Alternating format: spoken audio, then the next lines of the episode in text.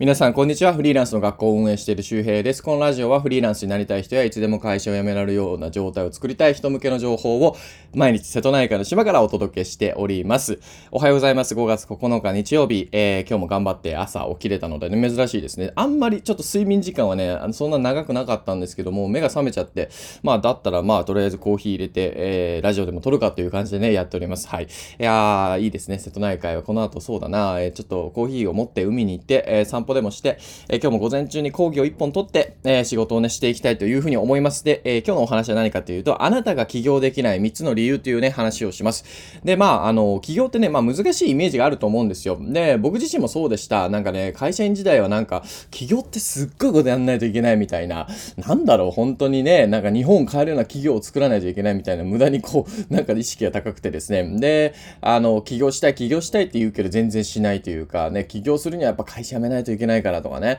え起業するには大きな会社作らないといけないからとか、なんかいろんななんかね、勘違いで結局先延ばしにして行動を、あの、全く、なんだろう、その人生変わらなかったわけですよ。うん。で、あの、なんだろう、あの、起業って別に全員がしないといけないとは思わないんだけど、まあ僕はした方がいいと思うんですよね。うん、というのもやっぱり起業すると人生が変わります。まあ人生が変わるっていうのは、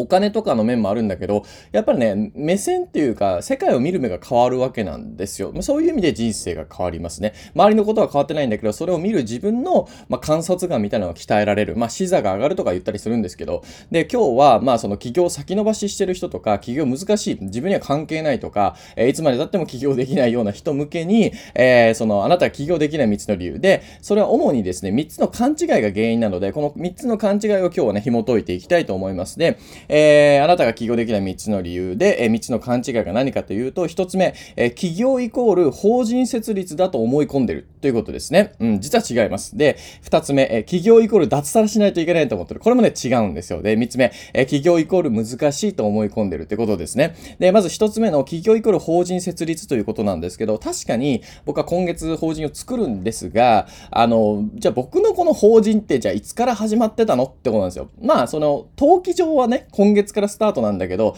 売り上げが立つわけですよね。今月から作ってすぐ。じゃあそれってどこから来るのっていうと、まあ、結局のところ、えー、個人事業主の売り上げがそのまま移行するだけなんです。要するに僕は今まで、えー、会社員を、えー、5年ぐらいやって、それからフリーランスを3、丸3年やって、で、法人という形になるので、社会人経験で言うと、大体まあ10年ぐらいで、まあ、法人を作るということですよね。そうそう、ちょうど10年ぐらいですね。なので、まあなんだろうな、えっ、ー、と、その法人自体、じゃあ、その売り上げどっから始まってたのかっていうと、まあ、あの、その源泉っていうのはフリーランスからなんですよ。そう。ということは、もう開業届を出すっていうところが、もう、まあ、ある意味起業なんですよね。うん、起業。で、実はこれも、まあ、正しくないんですよ。これも正しくない。うん。な、なんだと思います？本当に正しい起業の原点というか。それ結局僕は副業だと思ってます。うん、副業。僕も会社員時代に、えっ、ー、と、SNS とブログをスタートしました。ここが僕の企業です。企業、ね、なんかインダス川かわかんないけど、でっかい河川をこう遡っていったらね、ネパールの奥地とかにね、行って、ここがね、なんか、インダス川の始まりですみたいな。そそれがもう本当に副業ですね。要するに SNS とブログを始める。で、なんか SNS とブログイコール企業なんてこと言うと、まあ多分、えー、シュッとした起業家さんからね、鼻で笑われます。もう起業家だけじゃないわ。なんか多分ですね、あの、その辺の、えっ、ー、と、会社員の人とかからの鼻で笑われます。ってね。いいんです、いいんです。オッケーオッケー。あのね、企業っていうのは要するに売上1円を作っていくということです。お客様1人を作っていく、ね、生み出していくということです。で、じゃあ SNS とブログってそれと叶ってるかというと、まさにそうなんですよね。えー、フォロワーさんがいるとかね、で自分のブログの読者がいる、YouTube だったらトントンネルじゃない、チャンネル登録者がいるとか、えー、そういうことですそ。それでいいんです。それは未来のお客さんになり得るし、その人はまあ、一応広告費を払ってくれてるわけではないけど、時間というか視聴回数をもとに、の代わりに、になんか、あの、視聴回数と、何？視聴回数を返して広告費を払ってくれてるね、お、あの、お客さんなんですね。うん。そう。だからこれでいいんです。副業がまず起業です。だから法人設立しないと起業じゃないじゃなくて、え実はもう副業、あなたが SNS メディアを作った時点で、えー、フォロワーが一人増えたとかね、あのー、ね、あのー、フォローされた時点でもう起業スタートなんですよ。OK なんですよ。だから皆さんもこの時点でできてます。だからあなたはもうね、会社の経営者だというね、意識を持つといいです。これがないとうまくいかないので。うん。で、二つ目いきますね。えー、起業イコール脱サラだと思ってる。で、これもさっきの同じ話なんですけど、結局、副業でも起業なんですよ。うん。っていうか、副業をなんかね、まあ、ある意味、えコーテーションマークつけた副業みたいなね、あの、外国人がクイックイってやるやつね。副業みたいな、これ、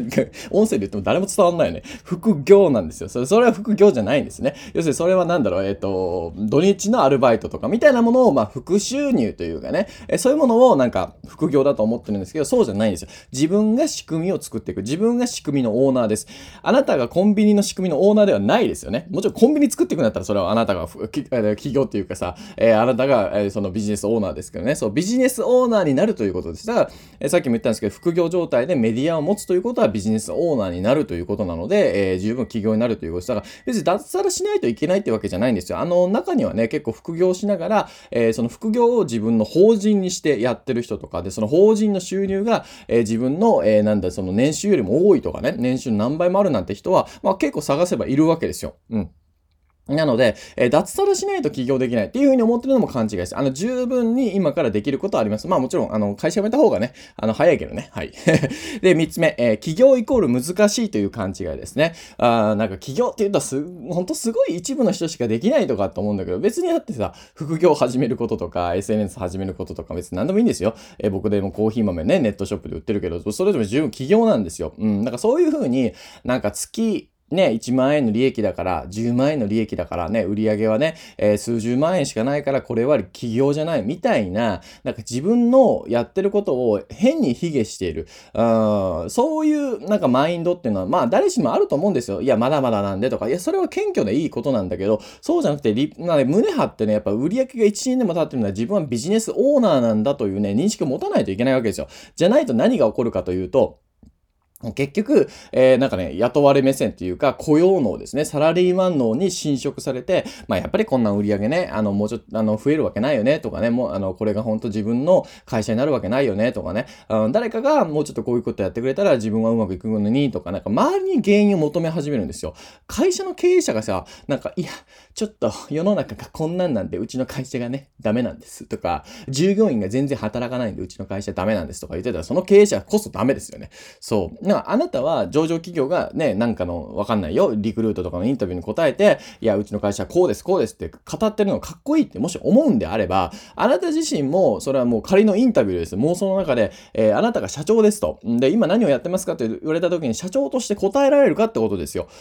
うん、経営者としてね。うん、この意識を持つ。でも、これはね、もちろん、あの、すぐに持てるものではないです。やっぱどうしても自分は副業で、会社員で、みたいなマインドがずっと脳の中にあるので、まあ、それはしょうがないですよね。でも、それをどんどんどんどん薄めていく、えー、経営者脳っていうのは濃くしていく。で、それはどうするかというと、自分は経営者だと意識することです。そう、意識して行動することです。なんか、マインドってね、なんかそういういいマインドがあれば、いい行動ができるってよく勘違いされるんですけど、逆です。行動するとそのマインドが刷り込まれるんですよ。で、自分で刷り込んでいかないといけないんですよね。あ自分は経営者だ。今月の売り上げがこれぐらいあると。ね。もしかしたら副業収入が2000円かもしれない。えー、5000円かもしれない。立派なそれ企業です。うん、立派なあなたの会社の売り上げです。そういうふうに自分に自信を持って、自信を持つっていうかね、それ普通客観的に見てそうなんですよ。なんか世の中はね、なんかね、その金額でね、なんか企業、これは企業だ、企業じゃないとか、上場しないと立派な会社じゃないとか、そんなこと言うけど、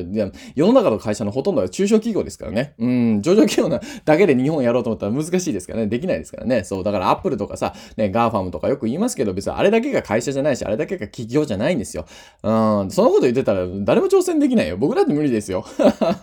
アップル超えてくださいって、いや、ちょっと、アップルさんは、いや、超えられないですねって感じじゃないですか。そうそう、そうじゃなくて、あなたがしたいこと、あなたが、えー、なんか心ときめくこと、えー、それをやっていくことが企業です。で、それで、あなたに喜んでお金を払ってくれる人が一人でもいたら素晴らしいじゃないですか。素晴らしいですよ、そんなのね。もう、それはもう、なんだろう、会社に入ってね、泣いてもらって仕事できるってのも僕も嬉しかったですけど、でもやっぱそれ以上にやっぱ自分の名前でね、お金を払ってくれるわけですから、まあ、嬉しい。そんなね、なんか自分の子供がいるような感じですよね。ちょっと僕子供いたことないから、正しいか正しいかわかんないけど、まあでもね、法人って言ってね、まあ人格、人がね、えー、法律上の人というふうにね、えー、書きますけども、まあそういうことなんですよね。というわけで今日はあなたが起業できない3つの理由、まあ3つの勘違いが原因だということですね。起業イコール法人設立ではない。もちろんしてもいいんだよ。で、で2つ目が企業イコール脱サラ。うん、脱サラしてもいいんだけど、しなくても起業できるよっていうことですね。で、企業イコール難しい、難しくないよというお話でございました。ぜひ参考にしてみてください。はい。えー、というわけで今日は、えー、副業ってじゃねえ、なんだったっけ、起業が難しいね、えー、3つの理由っていうのをね、話しておきました。あー、だから難しくないっつう話ですね。そうそうそう。だから、あのー、本当に難しくないし、だからあなたがやっている副業とか、えー、メディアの発信とか、えー、それを自分が会社オーナーだと思ってできてるかどうか、これだけです。うん。これだけ。この意識があれば、えー、意識があってちゃんとそれで行動してれば大丈夫です。なんかね、よくあるんですよね。僕もありました。なんか、いや、ちょっと病んでて闇期でとか、いや、ちょっと自分が何したいかわかんなくなって軸がなくなってって、いや、いや、いいよ。いいけど、それ経営者だったら言うかねっていうね。従業員どうすんだっていうね。まあ、従業員いないからあれなんだけど、まあだから、そういう風に心が弱くなるというか、メンタルが落ちる時もあるんだけど、やっぱね、なんかね、自分は経営者だっていう風に思うと、なんかちょっと違うんですよね。うん、それに僕はもう多分今月からね、法人設立するからさ、会社に金がねえとかさ、売り上げがねえとかなんて言ってられないわけですよ。赤字叩くというかね。まあ別に叩いてもいいんだけど、ね、会社が潰れちゃうからさ、ねえ、それだけでも全然違うから、だからこれからこの1年ね、だからまあ会社をやるわけですけど、1年というかね、1年以降もやるけど、まあ感覚がやっぱり変わるんでしょうね。まあでも基本的な仕組みは一緒ですけどね、フリーランスとね。まああとはまあこう損金のね、えー、とか経費のまあ幅が広がったりとか、いろんなね、節税方法もあったりとか、うん。